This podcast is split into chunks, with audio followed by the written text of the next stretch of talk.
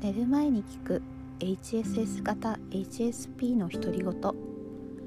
ケイティです。今日は、えー、コロナ禍での音問題についてお話ししたいなと思っています、まあ、HSP 音に敏感な方が多いと思うんですけど私も結構音に敏感で特に今40代なんですけど年を取るにつれ敏感になっていくような気がしていて。でコロナ禍で最初あの小学生の娘がいるんですけども学校がまだ再開してなかった時家に娘がいて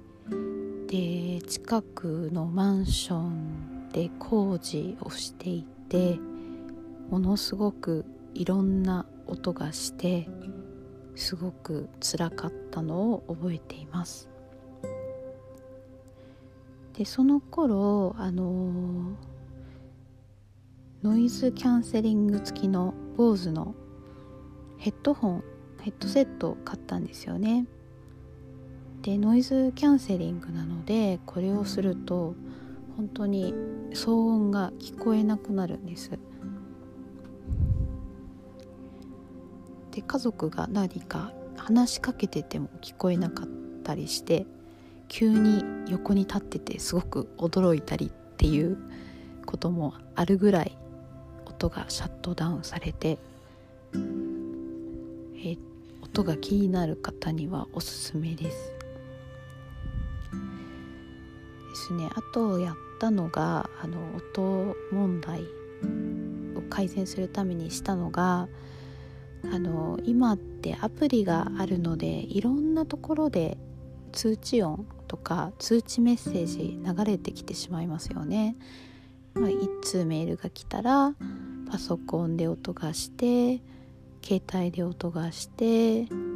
パッドで音がしてみたいなでそれがやっぱりすごく気になってしまうので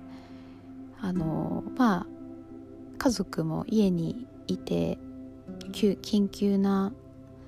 電話とかもその時期はあのないような時期だったのでもう完全にあの通知は全部オフにしてしまって必要な時だけこっちからまあメールを見たりとか LINE を見たりとかそういう風に切り替えるようにしました。あの自分が辛い時に何が起きてるかっていうとやっぱりいろんな情報を一度に処理しようとしてちょっとショートしてしまうというかそうなってるんじゃないかなっていうことに気がついて例えばあのいろんな人がいっぱいいるところに行ってあの雑談するのとかすごく苦手なんですけどそれはやっぱりあのいろんな人がいるとその人数分のこう情報を処理しようとしてしまってあのその特に感情の情報ですよね。あのあこの人今イライラしてるなとかあこの人この人のことあんまり好きじゃないんだなとかそういう特にネガティブな情報を受け取ってしまうのであの、まあ、メール上でも受け取ってしまうんですよね。なので、まあ、メールとかもそんなにま、何回も見るとかではなくてなるべくまとめて1日しかもあのあんまり気分が悪い時にはなるべく見ないようにしています。はい